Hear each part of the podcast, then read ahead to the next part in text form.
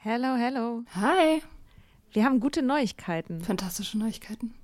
Und zwar am 3. August sind wir auf dem OAMN Sommerkongress und machen da Live-Podcast in Berlin.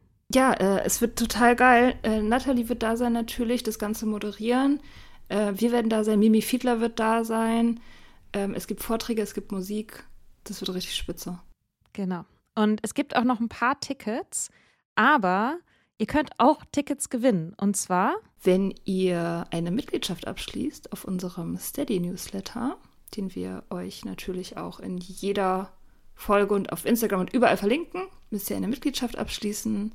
Das ist sowieso eine gute Idee. da schreiben wir nämlich einmal die Woche sehr, sehr schlaue Dinge. Ihr könnt mit Soda Club up to date bleiben und vor allem könnt ihr dieses Projekt mit am Leben halten. Genau, ihr finanziert damit auch Ingos Arbeit und unsere Arbeit und dafür kriegt ihr tolle Texte von uns und Bonusfolgen. Es sind jetzt auch schon ganz schön viele Inhalte da, weil wir machen das ja schon eine ganze Weile. Das heißt, wenn ihr jetzt eine sportbillige Mitgliedschaft abschließt, dann kriegt ihr ja die ganzen Inhalte quasi der letzten, weiß ich nicht, zwei Jahre oder so, jede Woche, also hunderte Sachen, alle gleichzeitig. Das ist total krass. Wenn ihr eine Mitgliedschaft abgeschlossen habt, könnt ihr uns eine E-Mail schreiben, schreiben, warum ihr gerne am Sommerkongress teilnehmen wollt. Und aus all denen losen wir dann die glücklichen GewinnerInnen. Yes. Mach Gut. das jetzt mal. Macht das Mach und das. alle Links findet ihr in den Shownotes. If you're struggling to lose weight, you've probably heard about weight loss medications like Wigovi or Zepbound, and you might be wondering if they're right for you. Meet PlushCare, a leading telehealth provider with doctors who are there for you day and night to partner with you in your weight loss journey. If you qualify, they can safely prescribe you medication from the comfort of your own home. To get started, visit plushcare.com slash weight loss. That's plushcare.com slash weight loss. plushcare.com slash weight loss.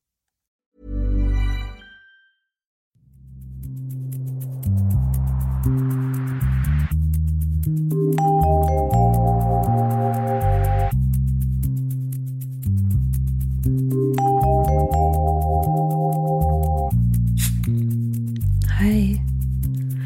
Sag mal, findest du es eigentlich richtig schade, dass du jetzt so in der Pandemie nicht trinken darfst? Ja, also in der Pandemie trinken, also speziell im Lockdown, hätte ja Vorteile, ne? Also man muss nicht so viel rausgehen. Das heißt, man kann halt auch scheiße aussehen und sich scheiße fühlen.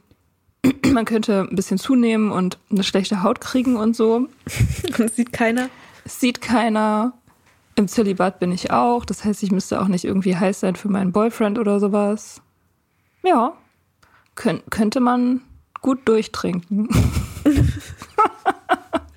Wenn man Bock hätte, sich scheiße zu fühlen. Aber nee, habe ich nicht. Ich habe richtig Bock, mich gut zu fühlen. Wenn man, wenn man was drauf hat, dass das Leben so richtig scheiße ist, könnte man es äh, auch ähm, den Lockdown versaufen, ja. Ja, ja, voll. Nee, wieso äh, vermisst du Trinken im Lockdown? Nee, komplett im Gegenteil. Ich habe so drüber nachgedacht, habe auch so einen kleinen Instagram-Beitrag dazu geschrieben, dass es nicht nur so ist, dass ich total dankbar bin, jetzt in der Pandemie nicht alkoholabhängig zu sein. Ich bin auch total dankbar dafür, einfach keinen Alkohol zu trinken.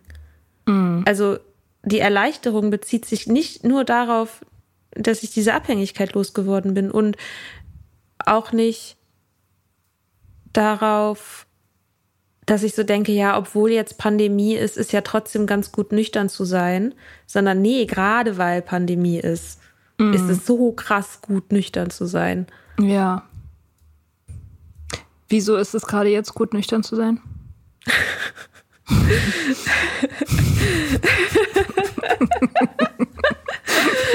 Das klang so, als ob du die Frage abgelesen hast, aber hast du nicht. Aber es klang so. Ja, äh, Entschuldigung, ich hab, äh, wo bin ich auf meinem Zettel?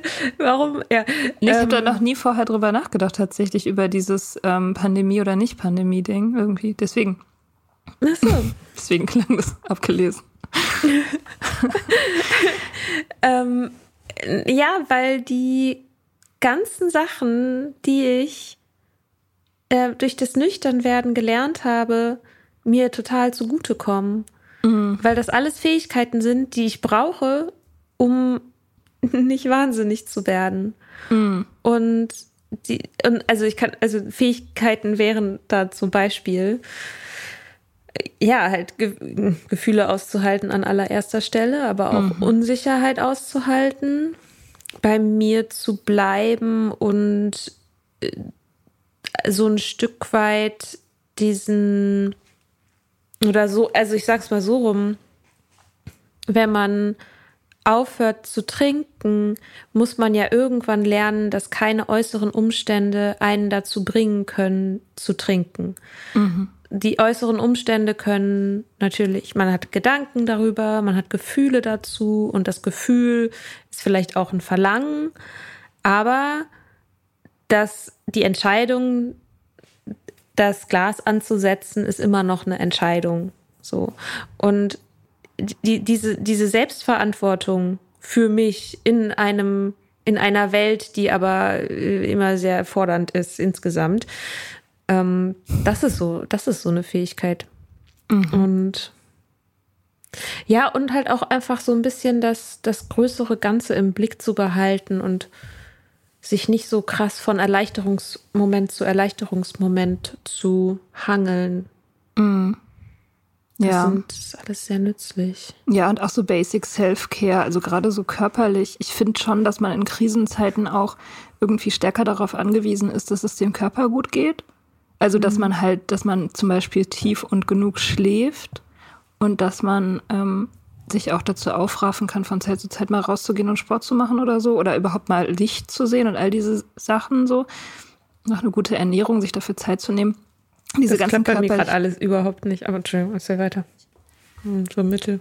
Ich also wenn bei mir das nicht klappt, also wenn ich das nicht schaffe, sozusagen dieses Gerüst aufrechtzuerhalten, dieses Gerüst aus Schlafen, Essen und ein bisschen bewegen, klappt auch nicht immer total gut, aber so die, die Eckpfeiler so, sozusagen davon, wenn ich das eine Weile nicht schaffe, dann merke ich, ich falle auseinander. Also jetzt nicht mhm. unbedingt mein Leben fällt auseinander, aber ich gerate dann halt in so Spiralen und komme nicht mehr klar und fange dann an, irgendwie durchzudrehen oder einfach scheiße drauf zu kommen, so.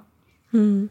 Und genau in Krisenzeiten halt noch viel, viel mehr und viel eher. Und wenn ich jetzt trinken würde, noch, auch wenn es wenig wäre, ähm, was es ja nie war, aber nehmen wir mal an, ich wäre ein normaler Trinker sozusagen, dann ähm, dann wäre das ja noch viel, viel schwieriger. Also weil verkatert kriegt man ja diese Sachen tendenziell eher nicht so gut auf die Reihe. Ja, geht so. Mhm. Deswegen ist es so voll die gruselige Vorstellung. Eigentlich sowieso immer. Also nicht nur jetzt wegen Corona, sondern auch äh, in anderen krisenhaften Momenten habe ich das oft gedacht. Das ist echt gruselig. Also für mich mittlerweile überhaupt nicht mehr attraktiv, der Gedanke an Alkohol, sondern eher so, oh Gott, das wäre so schlimm, ja. wenn ich das jetzt machen würde. Oh Gott, da würde ich mich noch zehnmal schlimmer fühlen. So, ja. Ja. Mhm. ja. Ja, voll. Also ich, ich finde halt, für, für mich ist diese, die, diese Pandemie so eine absolute Entlarvung von Alkohol eigentlich. Also für mich selber. Für, ich weiß, für viele andere ist es das ja nicht. Wobei man merkt es schon, dass es mehr thematisiert wird, der Konsum. Für mich selber, die, dieses, ja, Alkohol war vielleicht eine Stütze oder es hat mir irgendwie ja was gebracht, was hat irgendwie so Erleichterung gegeben und so. Und das hat sich, das ist alles entlarvt als eine Lüge. Mhm. Weil das wäre keine Stütze. Nicht mal ein bisschen. Nicht mal mhm. moderat trinken wäre in diesen Zeiten eine Stütze. Und wenn es in diesen Zeiten keine Stütze ist, dann ist es nie eine Stütze. Ja. So. Ja, absolut. Ich habe neulich einen Trinktraum gehabt, mal wieder. Ach krass. Erzähl. Ich habe so selten Trinkträume. Ich hatte vielleicht so insgesamt fünf oder so in, in den Jahren jetzt. Und eigentlich laufen meine Trinkträume immer nach so einem ganz speziellen Muster ab, nämlich mein Muster ist, ich klaue von einem Mann, mit dem ich rummache, der aber sehr unsympathisch ist, Rotwein und trinke den mhm. dann und habe super Schuldgefühle deswegen. Das ist eigentlich immer die, die Geschichte. Ähm, und dieser Trinktraum war ein bisschen anders. Ich weiß nicht wieso. Kommt jetzt auch keine Pointe oder so, falls jemand das denkt. Ähm, der war. der war so, die kennen doch diesen Podcast. Du, du kannst den ja vielleicht analysieren. Läuft immer ins Leben. okay, tschüss. Äh, dieser Trinktraum war, ich war mit so vier oder fünf Leuten, die ich nicht kannte im echten Leben, ähm, in so einem sehr schicken Restaurant und habe mir da Rotwein bestellt. Immer Rotwein, es ist immer Rotwein. Ähm, und, und hatte in dem Traum den Gedanken, ich kann ja jetzt Rotwein trinken, weil ich träume ja. Also zählt das nicht. Geil. Und es war so super okay. weird. Und dann bin ich aufgewacht, mitten in der Nacht auch davon. Und war äh, also minutenlang total verwirrt, weil ich dachte, habe ich jetzt getrunken? Habe ich geträumt? Träume ich immer noch? What the fuck? so. Krass. Ähm, ja, die einzige Gemeinsamkeit zu den anderen Träumen war eben, wie gesagt, dass es Rotwein war und dass auch diese Menschen, mit denen ich da in diesem Restaurant saß, sehr unsympathisch waren. Hm. Und eigentlich ähm, erzähle ich das nur deswegen, weil ich, ähm, ich habe nicht einen einzigen Trinktraum gehabt in all dieser Zeit, der positiv war emotional. Das waren mhm. immer sehr unangenehme Gefühle in den Träumen, Schuld, Reue, irgendwie Angst auch, äh, was passiert jetzt und so. Und immer auch mit total unsympathischen Leuten verbunden. Also alles an den Träumen war immer unangenehm. Und ich war froh, aufzuwachen und zu realisieren, dass es ein Traum gewesen ist. Und ich frage mich, also wahrscheinlich ist das so, aber haben Leute vielleicht auch so sehnsuchtsvolle Träume danach, so dass es irgendwie wunderschön ist, mhm. weil das habe ich nie gehabt. Ich glaube ich auch nicht. Ich habe, äh, ich erinnere mich sowieso nicht so gut an meine Träume. Ich weiß, dass Trinkträume irgendwie schon noch ein Thema sind, dass viele Leute das haben. Mhm. Hast Hast du für dich das Gefühl, dass das irgendwas bedeutet? Nee, eigentlich nicht. Ich habe die nie, also ich habe die nie zusammengebracht mit irgendwas, was in meinem Leben passiert zu der Zeit. Das kam mir mhm. immer so random vor, dass ich die hatte. Interessant. Weil ich, weil ich auch wirklich nie mich nach Alkohol sehne. Nie. Ich mich auch nicht mehr. War das denn am Anfang so? Ja. Also ja, halt so im Suchtdruck-Sinne, ne? So. Ach so, nee, das meine ich nicht. Ich meine mehr so wirklich so auf so eine romantische Art. Also Suchtdruck ist ja irgendwie so auch was Körperliches, ne? Es ist irgendwie so eine Art von Begierde. Es, ja, es ist so ein, äh, ich will das jetzt. Ja, ja, genau. Aber warum kann ich das nicht haben? Genau. Ich will das jetzt aber. ah, so ungefähr ist Suchtdruck. Ja, das hatte ich vielleicht auch ein, zwei Mal. Aber so dieses, so wie verliebt daran denken, so, oh, wie wäre das schön, könnte ich doch nur und so. Ich glaube, zu diesem verliebten sich dahinträumen gehört ja eigentlich, dass man eine unschuldige Beziehung dazu hat. Und die mhm. hat man ja nicht mehr. Ja. Und da wird man ja auch nicht mehr hin zurückkommen. Und ich glaube, insofern wär, war es eher so, wenn ich ja, eben mal so ein romantisches Bild oder so hatte, dass ich aber eigentlich immer ziemlich schnell dahin gekommen bin, dass ich das dann dekonstruiert habe. Mhm. Also eben zum Beispiel den Film bis zu Ende durchschauen. So, ne, okay, ich, ich denke jetzt, ach ja, so ein Glas Wein. Und dann denke ich, okay, und was ist dann das nächste? Okay, dann, äh, dann bin ich wieder auf Null. Dann werde ich auf jeden Fall erstmal weiter trinken. Dann habe ich meine komplett alles in den Müll geworfen, was ich mir in den letzten zwei Jahren erarbeitet habe. Dann muss ich allen Leuten sagen, dass ich wieder getrunken habe. Dann muss ich das, das mhm. Podcast beichten. Ja. ähm, ja. Dann fängt es wieder an, dass ich anfange, weil ich mich so, weil ich kenne mich ja, ich würde mich halt übelst dafür schämen. Dann würde ich anfangen, das zu verstecken. Dann würde ich eine Zeit lang heimlich trinken. Dann würde ich irgendwann vielleicht Leuten erzählen, dass ich festgestellt habe, dass ich jetzt moderiert trinken kann. Oh Gott. Wissend, dass das eine Lüge ist. Meinst du wirklich, dass wir das so machen? Also. Du hast, ich, du hast einen Podcast. Ich meine, das ist alles recorded. It's out there. Du kannst es nicht mal. Na, ja, oder vielleicht wäre der. Ja, vielleicht, ich würde es, ich würde es hoffen, dass es nicht so ist. Aber das, was dann in meinem Hirn abgeht, wenn ich wieder diese Substanz da reinkippe, was dann für Suchtmechanismen wieder losgehen. Ja, stimmt. Da, das kann ich, da, also ich wollte gerade sagen, kann ich keine Verantwortung für übernehmen. Stimmt natürlich nicht, übernehme ich natürlich vollste Verantwortung für, aber das kann ich nicht absehen. Ja. So. Ja. Ich würde wahrscheinlich schon erstmal lügen, weil ich es selber nicht wahrhaben will.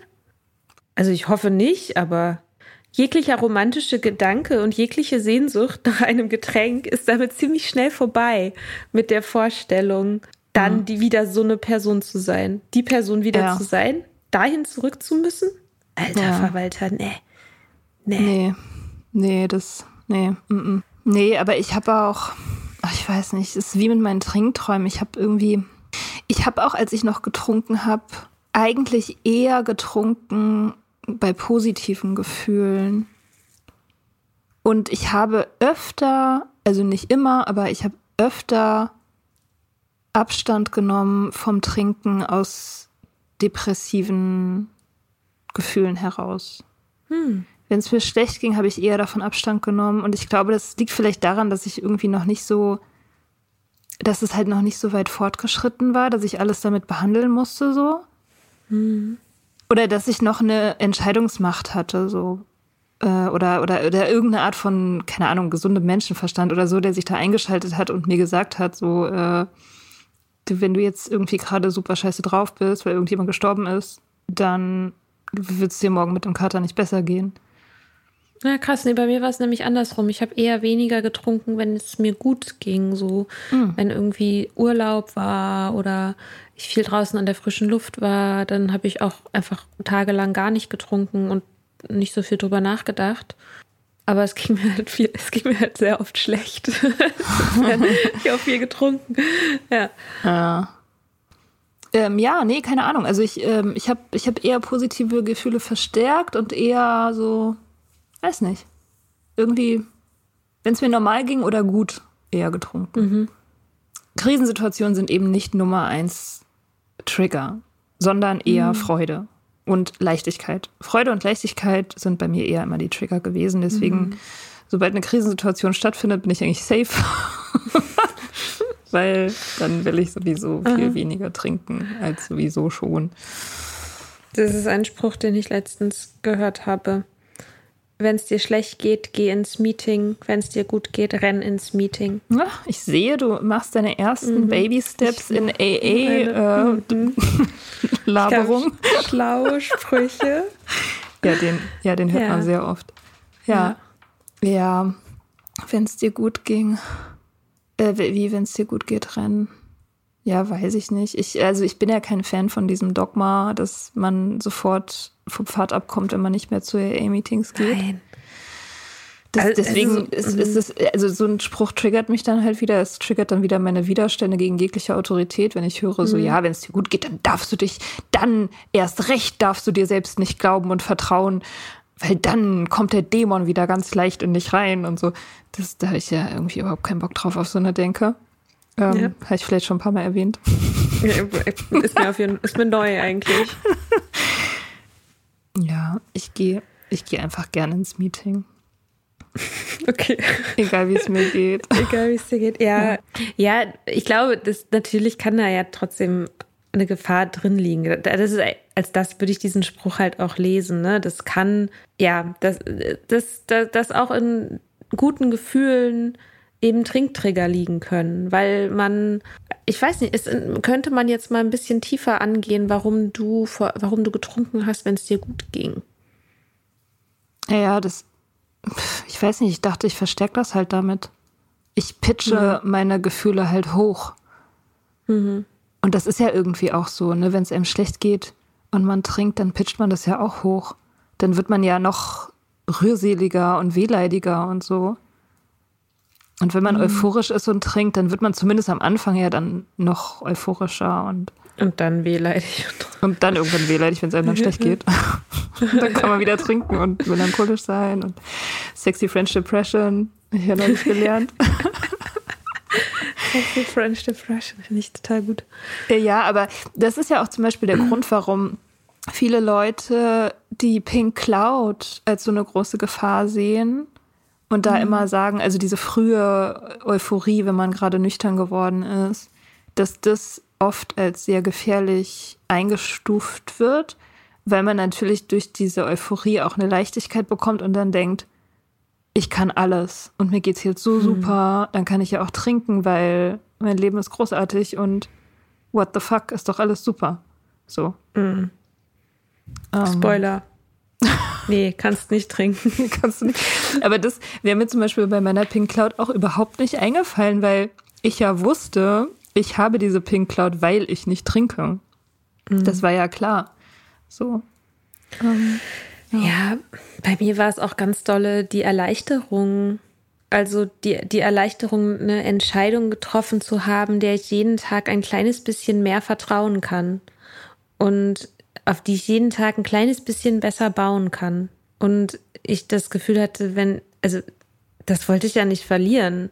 Mhm. So, und, und das war letztendlich für mich die Basis auch von diesen, ja, von, von der Euphorie oder von auch der Energie, die da freigesetzt wurde, dass ich plötzlich Headspace hatte für Sachen, für die ich vorher keinen hatte, weil ich die ganze Zeit mein Trinken verhandelt habe.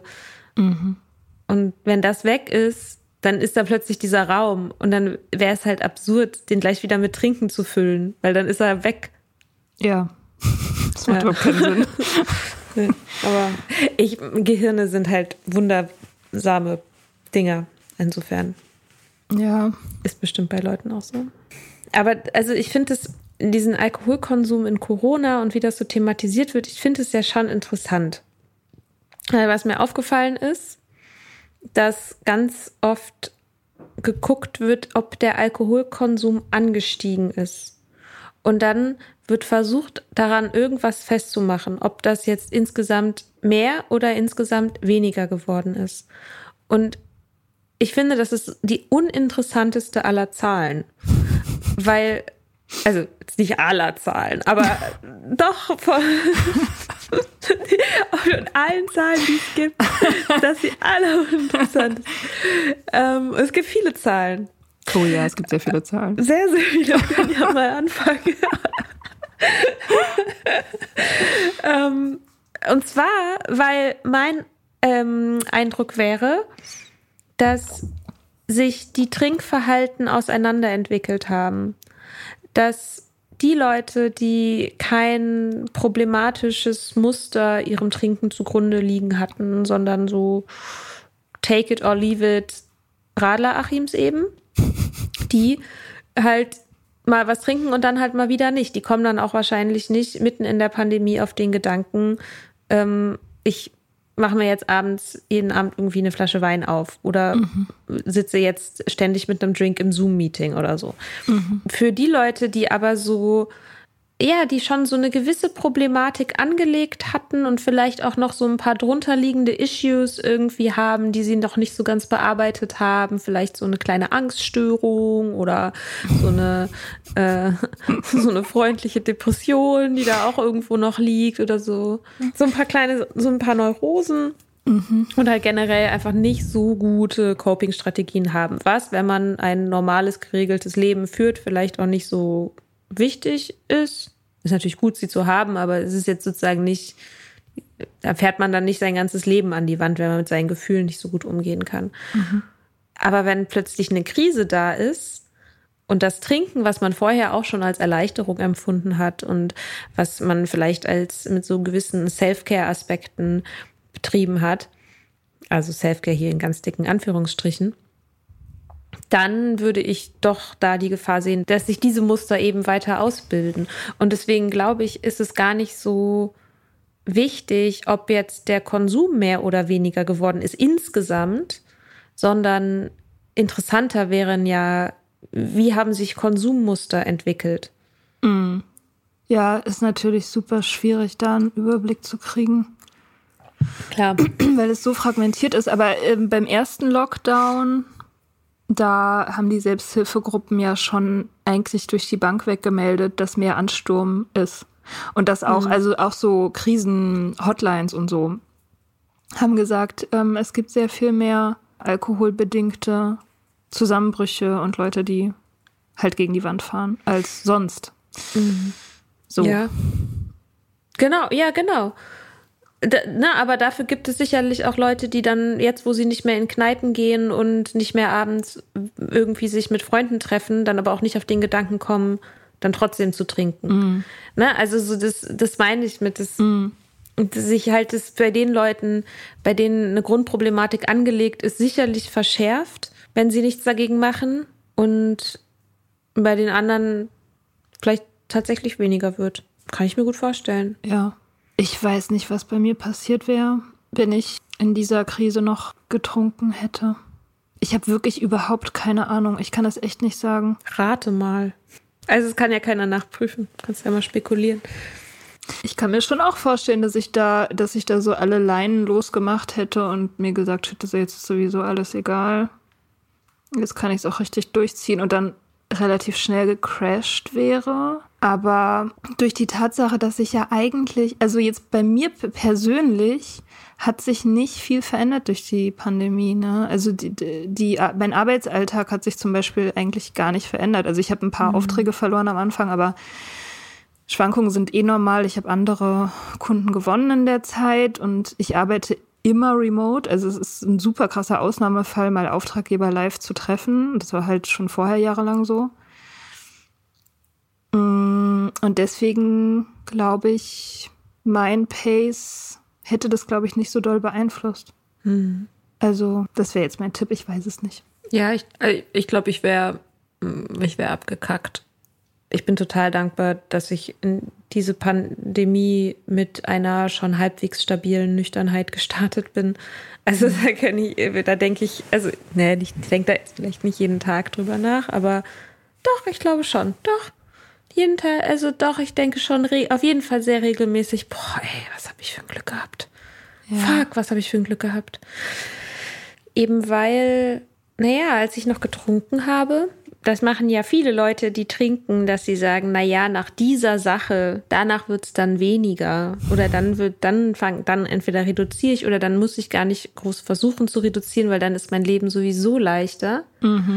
Und in dieser Situation, in den letzten anderthalb, zwei Jahren, anderthalb Jahren, oh, fuck, es ist lang, ähm, da, wir hangeln uns ja von einer so einer Situation in die nächste. Das ist ja das, was wir kollektiv die ganze Zeit machen. Ah ja, okay, ja, wenn die vierte Welle jetzt vorbei ist, und so, wenn dann erstmal der Sommer kommt, ach, wenn dann erstmal, Ja. keine Ahnung, der Lockdown Light gegriffen hat. Wisst ihr noch, der Lockdown Light letzten November, der bis Mai gedauert hat? Naja, gut. Aber wir erzählen uns und die Politik ja auch, also das kommt, das gesamte Narrativ, das um uns herum stattfindet, ist ja genau das, ah ja, danach wird es dann wieder besser werden. Ohne tatsächlich grundlegend was an den Strukturen zu ändern, mal by the way. Also, ne, so, wir stocken nicht unbedingt Gesundheitssysteme und Pflege und Pflegebonus, gibt's alles nicht. Also wir bleiben im Grunde in denselben alten Mustern, verändern mal hier ein bisschen was und hier ein bisschen was und hängen dann unsere Hoffnungen an vielleicht den nächsten Sommer oder so. Und genau so habe ich ja getrunken. So, und, und, und ich glaube, dass diese beiden Mechanismen hätten sich krass gegenseitig bei mir verstärkt. Ah ja, okay, dann im Sommer, dann wird es ja sowieso von alleine auch wieder weniger. Dann ah, den, den Lockdown, durch den trinke ich mich jetzt noch durch. Ja. So, weißt du? Ja, ja.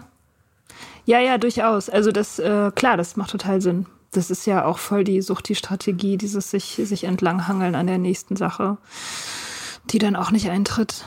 Aber ich, ich meine, ich habe ja aufgehört, weil ich mir das alles nicht mehr geglaubt habe, diese Argumentationskette. Also ich habe ja das, ich habe das ja auch jahrelang gemacht, so wie viele. So hier noch, also die halt dieses ganze Verhandeln, so noch, noch diese eine, keine Ahnung, Krise oder jetzt geht's gerade nicht, weil ich, weil ich, ach, ich weiß schon gar nicht mehr, was ich mir da alles erzählt habe. Ich melde mich erstmal beim Yogakurs an und dann. Ja, schon- genau. Oder die Therapie ist noch nicht vorbei oder irgendwas. Oder ich äh, muss erstmal in diese Jeans reinpassen und dann bin ich motiviert genug oder keine Ahnung. Und das habe ich mir ja so lange erzählt. Also, ich hätte mir das ja immer weiter erzählen können. Und die mhm. Tatsache, dass ich halt irgendwann an den Punkt gekommen bin, dass ich mir dachte so, ich glaube mir selber diesen Shit nicht mehr.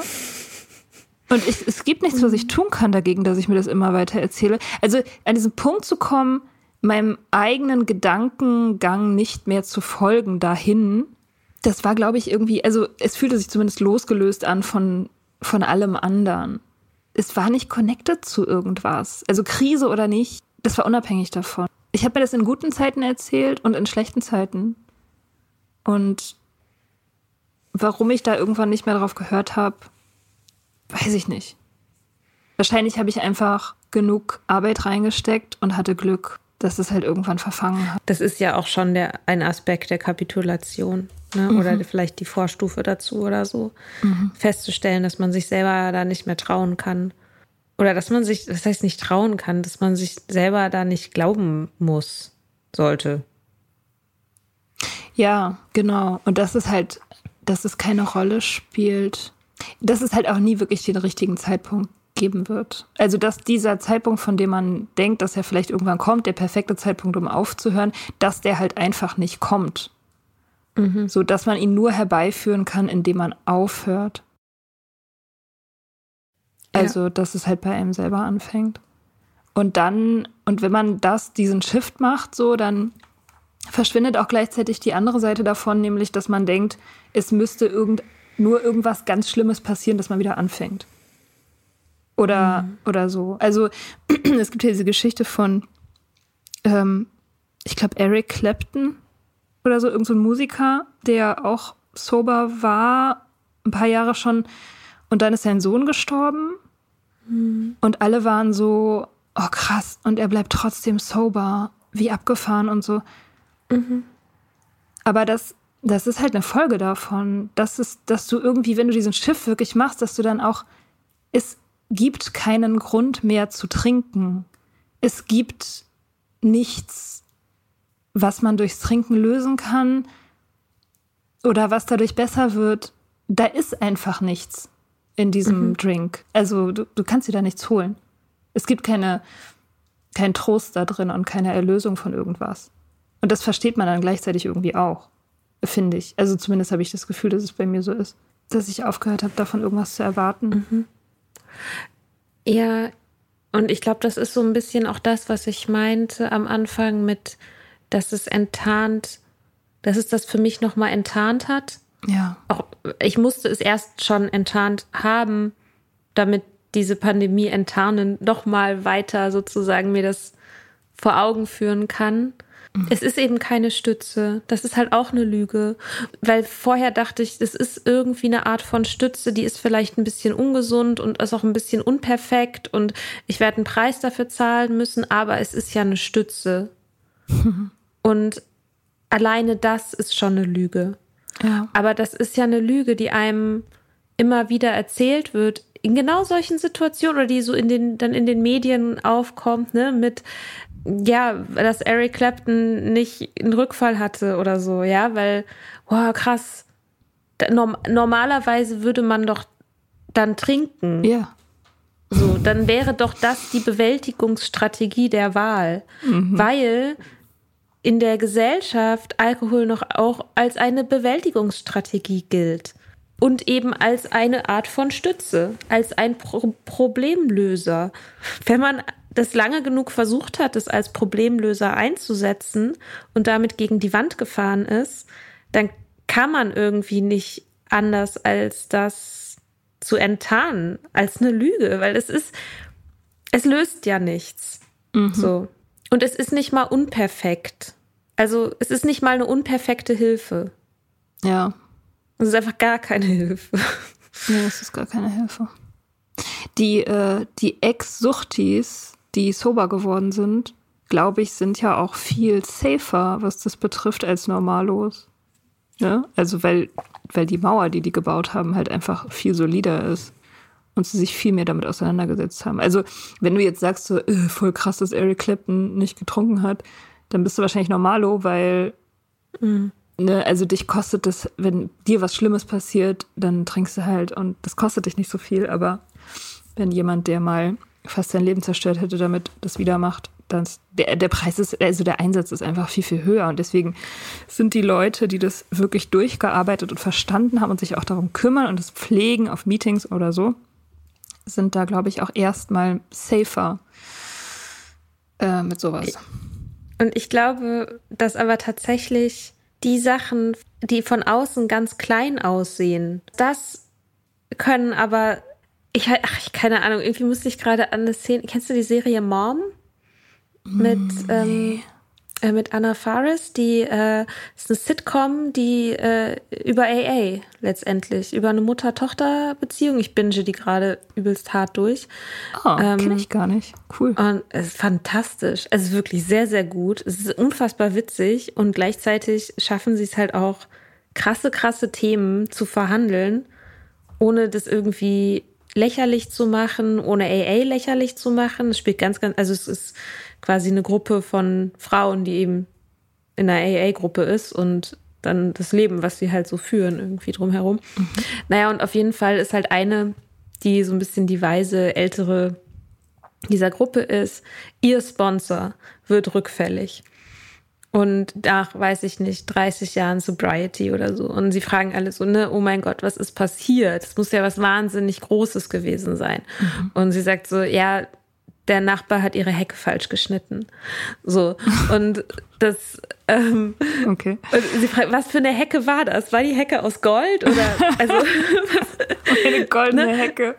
Oder, also, was, was muss das für eine krasse Hecke gewesen sein, um 30 Jahre Sobriety dafür wegzuwerfen, so? Oh ja. Und, ähm, ich glaube, dass ist so ein Zeichen dafür, dass wenn man auf einen Rückfall zusteuert, dass der sich langsam in einem aufbaut. Mhm. Und dann ist letztendlich der Kipppunkt, kann, kann eine Hecke sein. Ja. Und ich glaube, das ist das Missverständnis, was es oft gibt, dass es also ich sage nicht, dass Leute, denen was richtig Schlimmes passiert, nicht danach auch Rückfälle haben, so, ne? Aber das ist, glaube ich, nur ein Teil der Wahrheit, mhm. sondern so eine, so eine, ja, wenn so eine gewisse innere Vernachlässigung wieder so Einzug hält vielleicht und dann, ja, weiß ich nicht, nimmt einem jemand die Vorfahrt. Keine Ahnung. Ja. Ja. So. Ja. Ich glaube, ich werde nie wieder trinken. Das ist echt krass. Hm. Also wenn mein State of Mind so bleibt, wie er ist, also ich meine jetzt nicht Gefühle oder so, Gefühle ändern sich ja ständig, aber so, keine Ahnung, wenn mein Identitätsgefühl so bleibt, dann werde ich nie wieder trinken. Das ist schon irgendwie geil. Voll.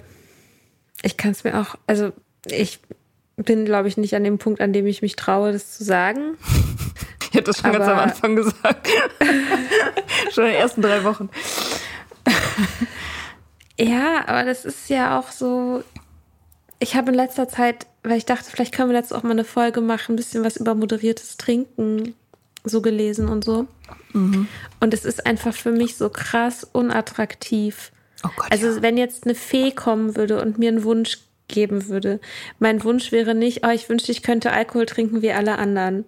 So. Äh, nein, also, oh Gott. Aber das ist doch, aber ja, natürlich, ja, das sagen wir jetzt. Das haben nur, so, so Gedanken haben nur Leute, die noch da drin sind.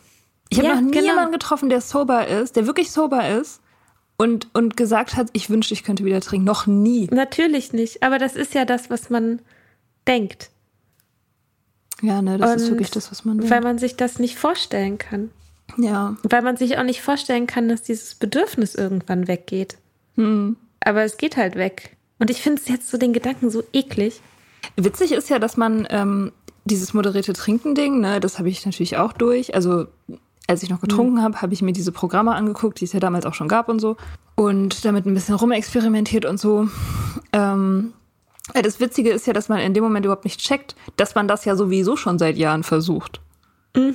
Also als hätte man, als würde man, oh guck mal, ich habe jetzt irgendwie zehn Jahre lang diesen blöden Tanz getanzt. So, und jetzt äh, besorge ich mir mal so ein Buch wo dann drin steht, wie ich diesen Tanz noch besser tanze. Hallo, du hast es doch die ganze Zeit schon versucht. Du kannst so. die ganzen Schritte, kannst du schon. Ja, das ist alles ja. so das kleine Einmaleins für dich. Trinkregeln, Uhrzeiten, Mengen, Arten, Gläserarten.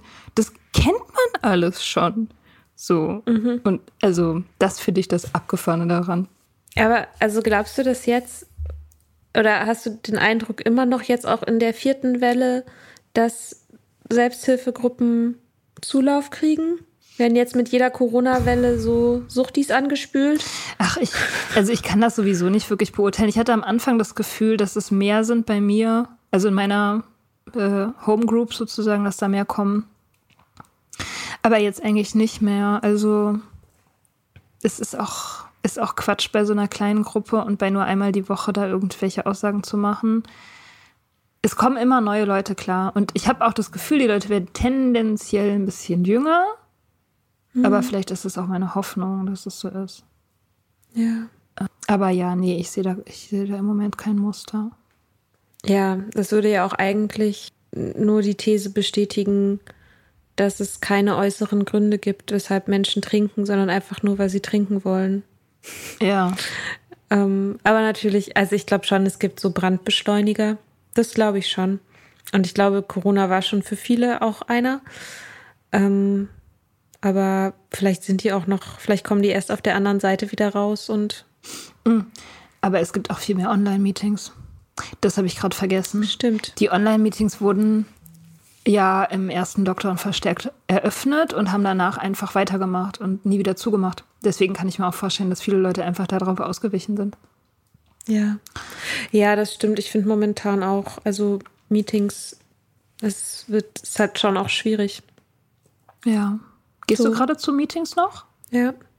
Aber es, ja, ich weiß gar nicht, was wir sonst rausschneiden im Nachhinein. Ich weiß gar nicht, ob man sowas sagen darf, weil das so eher so Meeting intern irgendwie ist. Aber ich finde es sehr, sehr ulkig, wie die anonymen Alkoholiker damit strugglen, Kontaktnachverfolgung zu machen.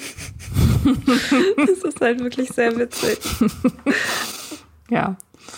Okay, also du vermisst Alkohol nicht. In, auch nicht in Corona.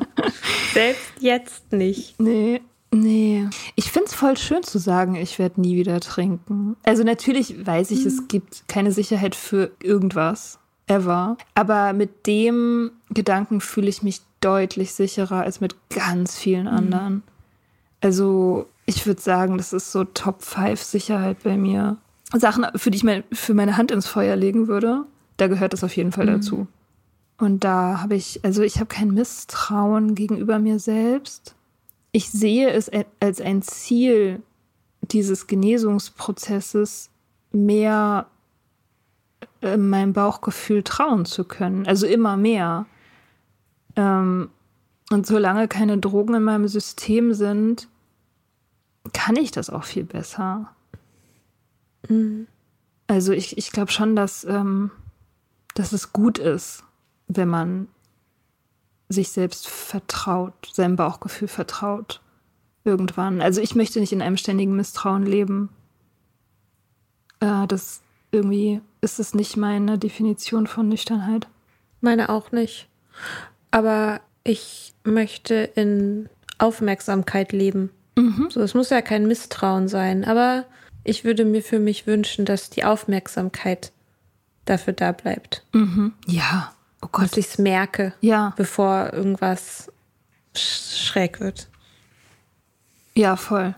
Auf jeden Fall. Aber das ist ja eben, das ist ja die Klarheit, das ist ja eins der Geschenke, ne? dass man sowieso einfach viel mehr merkt, was bei einem abgeht. Also ich bin viel sensibler für das, was bei mir abgeht, als früher. Hm. Ich denke manchmal so, das klingt jetzt richtig komisch, ne? aber was für ein also was für ein Privileg, so eine Suchterkrankung zu haben, weil man weiß, was mit einem los ist und man kann es lösen.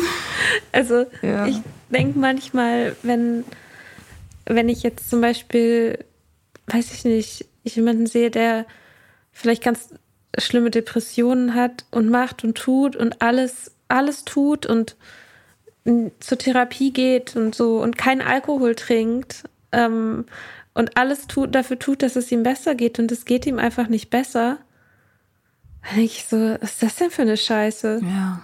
Ich habe halt aufgehört zu trinken und plötzlich war alles, also es war natürlich jetzt nicht alles von heute auf morgen super geil, aber in diesem Prozess ist so viel gleich mitgeheilt, mhm. dass ich ja, dass es schon, mir schon fast so ein bisschen unfair vorkommt.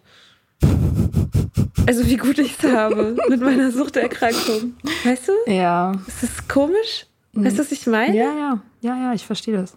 Ich, äh, ich empfinde das auch so. Ich finde, das ist ein Privileg. Man lernt sehr viel dabei in dem Prozess. Man lernt Sachen, die man einfach auf alles andere anwenden kann. Und Skills, die so nützlich sind, viel, viel nützlicher als Programmieren oder Spanisch. Java. ja, echt. Ja. ja, so richtige Life-Skills lernt man da. Das ist schon, das ist schon ziemlich geil. Ja, finde ich auch. Außerdem macht das einen, es gibt einem schon auch so eine Edge, finde ich. Also, so wie ich, so wie ich früher das Trinken glorifiziert habe, denke ich jetzt manchmal, die coolsten Leute sind eigentlich die, die früher meine Suchterkrankung hatten, jetzt nicht mehr. Weißt du? Ja, voll. Das sind die geilen Leute. Weiß nicht, ob ich schon mal jemanden getroffen habe, der eine Suchterkrankung hatte und den ich nicht mochte. Ja. Naja, doch. Also, also ich, ich- kurz drüber nachdenke. Ja, okay. Ich kenne ja auch sehr viele Menschen. Aber die meisten Okay. sind ziemlich geil. Das stimmt. Das ist schon ein guter Club. Ja, voll. Das ist ein guter Club, um dazu zu gehören.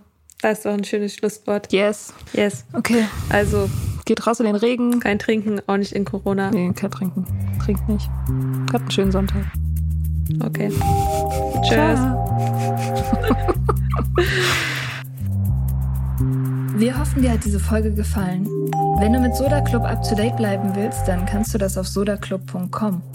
Dort findest du nicht nur alle Podcast-Folgen, sondern auch das Soda Mag, Magazin für Unabhängigkeit.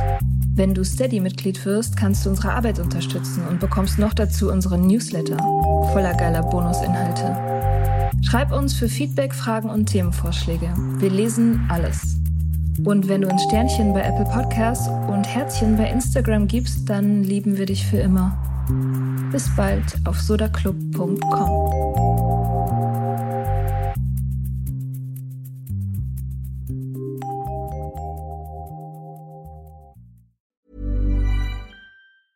Planning for your next trip?